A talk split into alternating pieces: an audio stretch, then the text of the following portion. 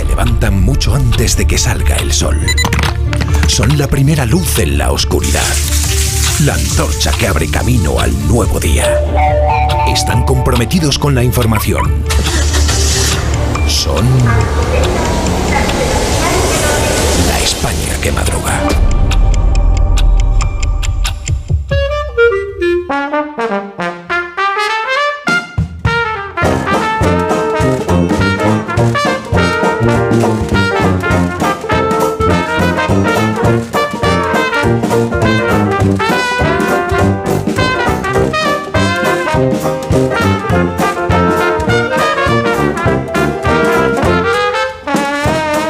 España que madruga con el profesor Rodríguez Brown. Buenos días, Carlos. Buenos días, a pesar del gobierno. Con Daniel Ramírez García Mina, el nuevo. Buenos días, Daniel. Querido patrón, me encanta cuando dices eso de las caras eran un poema.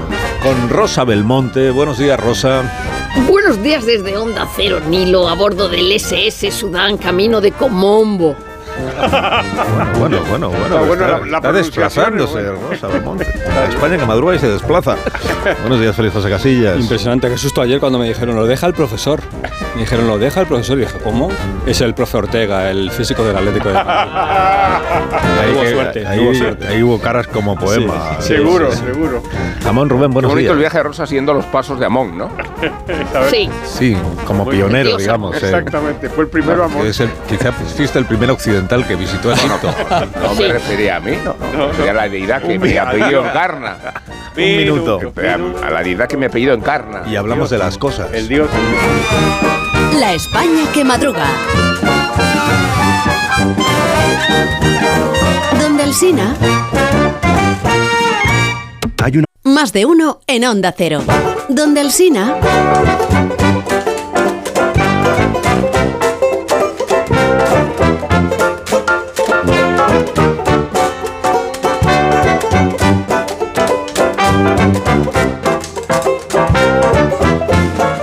Bastante tarde.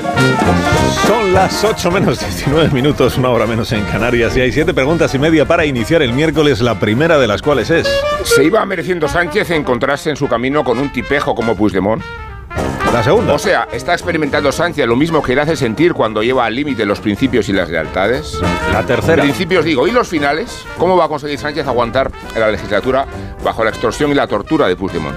La cuarta. Empieza a sonarle a banda sonora de terror, gore, la bonita melodía con que a Puigdemont se le reconoce en Centro Europa. Viva Putzemann, viva Putzemann, viva Putzemann.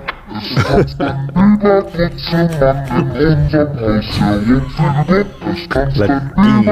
Déjala, Fran, la música. ¿Y qué pasa ahora con la fallida ley de amnistía? ¿Vuelve a la comisión de la que vino para someterse al reto que es del PSOE y que el propio PSOE no acepta? La sexta. ¿Tendrá que comerse Sánchez las presiones de Puigdemont si quiere sacar los presupuestos? La séptima. ¿Hasta dónde va a llevar su guerra Esquerra y Junts después del desafío que Puigdemont organizó a Junqueras en el Parlamento? Se personó el propio líder de Esquerra. ¿eh? Y la media, que es la última. ¿Cuánto es verosímil un adelanto electoral si resulta que... Los periódicos de esta mañana, ¿de qué tratan, Dani? Pedro Sánchez, como reza el último título de Fernando Sabater, ya es carne gobernada por Junts. Eh, la de este martes fue la primera gran derrota parlamentaria del presidente del gobierno. La gravedad de la situación trasciende en todas las portadas. Los periódicos más cercanos a Moncloa rebajan el riesgo de que descarrile la legislatura, mientras que los periódicos más cercanos a la oposición ven al presidente pendiendo de un hilo. Por ejemplo, La Vanguardia titula Junts frena la amnistía y fuerza a una nueva negociación. El, diario catalán pone el foco en ese mes que tienen desde hoy Sánchez y Puigdemont para volver a intentar un pacto en la Comisión de Justicia. Porque la ley, eso es importante, no ha fracasado del todo. Ha sido, digamos, de vuelta al corral, al peldaño anterior a su aprobación. El país tampoco evidencia en su titular principal la derrota del gobierno, sino que carga las culpas a Puigdemont. Junts paraliza la amnistía al negarse el PSOE a más cesiones. La derecha independentista vota contra el proyecto que antes había acordado. Hoy, los de Puigdemont no son progresistas, sino de derechas. El subtítulo del país recoge una reacción del gobierno que en el fondo es una respuesta al resto de portadas que vamos a comentar ahora. Dice el gobierno, no está en riesgo la legislatura, si acaso la amnistía. ABC, Puigdemont derrota a Sánchez. El presidente reúne de urgencia su núcleo duro. El mundo. Puigdemont noquea a Sánchez y acerca la legislatura al colapso. La razón. Puigdemont derrota a Sánchez. Junts deja la legislatura en el aire porque Moncloa ve poco margen para negociar. El español. Puigdemont para el reloj de Sánchez. Junts no le aprobará nada hasta que cedan la amnistía. El confidencial recuerda que el presidente, aunque se viera a sí mismo derrotado, no, no podría convocar elecciones hasta el 29 de mayo. La Constitución exige que pase un año desde la disolución de las cámaras anterior. Titular, Sánchez planea una huida hacia adelante y aguantar incluso sin presupuestos. ¿Y qué otros calzots has encontrado esta mañana en esas cebollas blancas sombreadas con tinta negra que son... Qué lindo. ¿Verdad? Te ha quedado muy ecológico además, patrón. Bueno, tenemos lío, querido Félix, en la sala del bar. Hubo tantos insultos a los jueces por parte de los socios del gobierno que los periódicos no se ponen de acuerdo esta mañana en el número. El Mundo habla de 12, el Español de 25. Hay una pregunta que ronda esta mañana a los diarios. ¿Por qué Sánchez se plantó ayer y no cedió ante Puigdemont? El editorial del país dice, el PSOE ha llegado todo lo lejos que era razonable. Muchas líneas rojas ha tenido que traspasar. A pesar del déficit crónico de pedagogía del Ejecutivo, está dentro de lo razonable que la ley englobe unos desórdenes públicos claramente diferenciables del terrorismo. Varias cabeceras recogen las palabras de Félix Bolaños. Esta ley entró en la Cámara Constitucional y saldrá constitucional, que es como decir que las modificaciones que exige Junts para blindar a Puigdemont ponen en riesgo la ley desde el punto de vista jurídico. Es decir, a Sánchez no le ha dado un repentino ataque de moral, sino que se ha visto derrotado en los tribunales, que es mucho peor que verse derrotado por Puigdemont. Voy con algunas opiniones. Soser Mida en El País habla de el dilema del prisionero. O Sánchez y Puigdemont se salvan juntos o perecen juntos. Alberto García Reyes en ABC dice que la cosa se ha puesto muy entretenida porque Sánchez se ha topado con un político como él. Dos inmorales frente a frente, batidos en duelo. Ignacio Varela en el Confidencial. Sánchez perdido en el laberinto. Si acepta la última extorsión de Puigdemont, sobrepasará el umbral de tolerancia. Si se resiste, Puigdemont lo someterá al escarnio de tumbar la ley después de obligarle a promoverla y transformarla varias veces. Pedro J. en el Español asegura que el único límite de Sánchez es Europa y que se ha plantado porque, porque extender la amnistía a la trama rusa del procés obligaría a la UE a intervenir. Resultan divertidas las líneas de José Peláez sobre lo que ocurrió a la salida del Congreso. Los diputados del PSOE guardaban silencio. No sabían si defender la firmeza de Sánchez frente a las últimas exigencias de Puigdemont, porque puede que dentro de un mes el gobierno haya cedido a ellas con tal de sobrevivir. Y termino con una exclusiva. Alsina saca libro Por fin. sobre el arte de la matemática. Es verdad. Esta mañana concede una entrevista al mundo. Dice, las matemáticas son fáciles, pero hay profesores que las hacen lo- difíciles. Así lo veo yo. Es el nuevo libro de Claudia Alsina. Ah, no Yo creí, quise creer que era Carlos Alsina por su rigor numérico, su criterio matemático, su mirada aristotélica, Ay, sus ay. manos siempre al servicio de la verdad, su lengua como guardiana de la democracia. su- y ya no sigo que dice el Basta, gobierno basta, basta, que hay que combatir el porno. Basta, basta, basta. Basta, basta, basta. Gracias, Dani. Te quiero, patrón. Gracias, Dani. En la hoguera de Rosa Belmonte, ¿qué arde esta mañana, Rosa?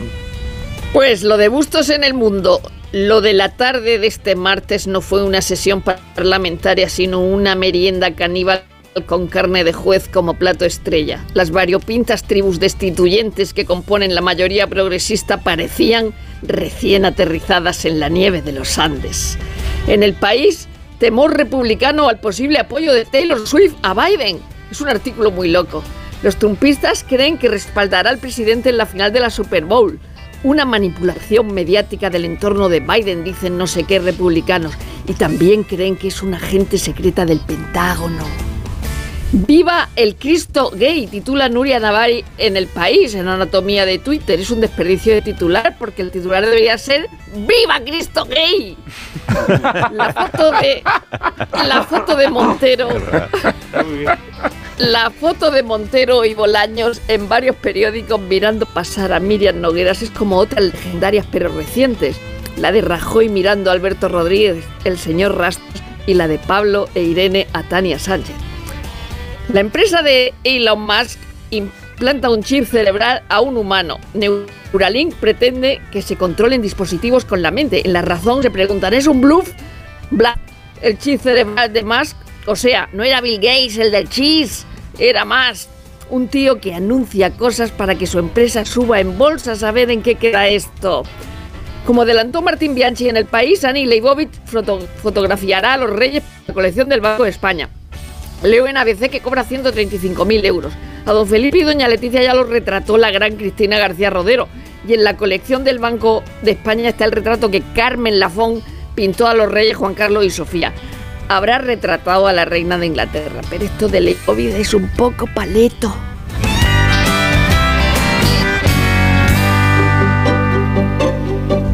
Ahora el despertar liberal de Carlos Rodríguez Brown con estas noticias empresa, profesor. Ya mismo expansión, BBVA, beneficios récord y sube el dividendo un 28%. También Mercadona revoluciona la venta de pescado en sus super. El PIB de España logró crecer un 2,5% al cierre de 2023. Pero el Fondo Monetario rebaja la previsión de crecimiento de España hasta el 1,5% en 2024. Cinco días.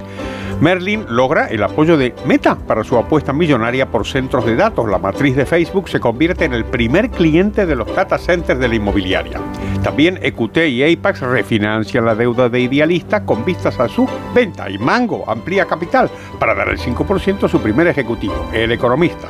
La Unión Europea se planea destinar parte de la ayuda a Kiev al sector agrario. Esto es mal asunto, pero es típico del intervencionismo. ¿Quieres una noticia mala de verdad? París no ratificará el acuerdo de libre comercio de la Unión Europea y Mercosur. Esta es mala de verdad. Y esta es graciosa. El gasto público explica la mitad del alza del PIB al cierre de 2023. Que no, que no explica nada. Eso es keynesianismo cañí. Vamos a la prensa económica internacional. ¿Qué dice el Wall Street Journal? Pues analiza Europa versus Estados Unidos y China y dice que con la regulación, regulación Europa pues lo que está haciendo es dificultar su propio margen para competir con China y Estados Unidos. Y terminamos con el Financial Times, se habla mucho de Elon Musk, porque una, una, una juez de Delaware ha invalidado un paquete de su propia retribución por lo de Tesla de 55 mil millones de dólares. Dice que eso perjudica al pequeño accionista. La viñeta económica de hoy, ¿cuál es, profesor? Buenísima Pueblen a veces. Dos camioneros españoles ven como los agricultores franceses les destrozan su cargamento. Un camionero dice, esto es insoportable, yo me paso a la pesca. Pregunta al otro, ¿y por qué? Y el primero responde, al menos a ellos les defiende la armada. En Opel saben lo que te conviene para tu trabajo, por eso hay un modelo Opel pensado para tu negocio y saben también que te interesa la actualidad deportiva que nos traen la gama Opel y Félix José Casilla. Y en el primer día Junts, eh, porque juntos a las 7 de la tarde, presidente, entrenador, futbolista, sección y prensa, todos en Montjuic, donde va a jugar el Barça todavía de Xavi Hernández, titular, el entorno derrota a Xavi. La huida hacia adelante del técnico con el te hacen sentir a diario que no vales. Xavi con cara de derrota y convencido de que no le han aprobado nada, pese a que su texto, su trabajo en el presente, la actitud como hombre de club y títulos de la pasada campaña es impecable. Y que pase lo que pase, los Juns no se van a mover, porque al próximo entrenador del Barça también le van a dejar caer. No podrá disfrutar de su cargo. El Barça que recibe a Osasuna, el Atlético de Madrid al Rayo, partido este último hecho a la medida del equipo de Simeón, es el que más veces juega a las 9 de la noche, está imbatible en el Metropolitano y le hizo un 7-0 a los de Vallecas en la primera vuelta. Pero en el fútbol también hay cosas incomprensibles y cuando parece que todo lo tienes de cara, te sale un no. Y como en el fútbol también se puede cambiar de criterio, puedes ver algún agujero en lo que funcionaba. El Atlético de Madrid, que iba a fichar un delantero, va a fichar un defensa central que viene del Valencia y se llama Paulista. Mañana se acaba el mercado de invierno, un tiempo que los equipos dedican históricamente a las cesiones. Mercado que suele ser un trámite para el Real Madrid porque no comparece. El Madrid que no pone en riesgo la liga, pero va a tener que aprobar mañana la ley Bordalás. El mes de febrero, que como el tiempo va a ser igual para el equipo de Ancelotti porque en liga no va a tener que viajar. Partidos en el Bernabéu como visitante, el de mañana en Getafe y en Vallecas. El croata Rakitic dijo adiós a su exitosa etapa en el Sevilla y dice José María del Nido Carrasco, que es el presidente del Sevilla, en una entrevista en ABC, que tuvo que escoger entre la vida recta y mi padre y elegí lo primero. Adiós, dirá Margasol esta tarde a su etapa como jugador de baloncesto. Ya que me preguntáis, los Lakers han vuelto a perder en la NBA y el Real Madrid ha vuelto a ganar en la Euroliga 106-101 al Maccabi. Derrotas de Basconia y de Valencia y el Barça, además de ver a Ricky Rubio entrenarse color de azulgrana, estaría bien que ganase al Virtus de Bolonia. Y la entrada de Madrid en la Fórmula 1 provoca el movimiento en el circuito de Montmeló que prefiere la inversión antes del colapso de quedarse fuera del calendario en el año 2026. 50 millones de euros para el borrado de esos delitos que le reclamaban, la modernización y el convertirse también en un escenario para el ocio.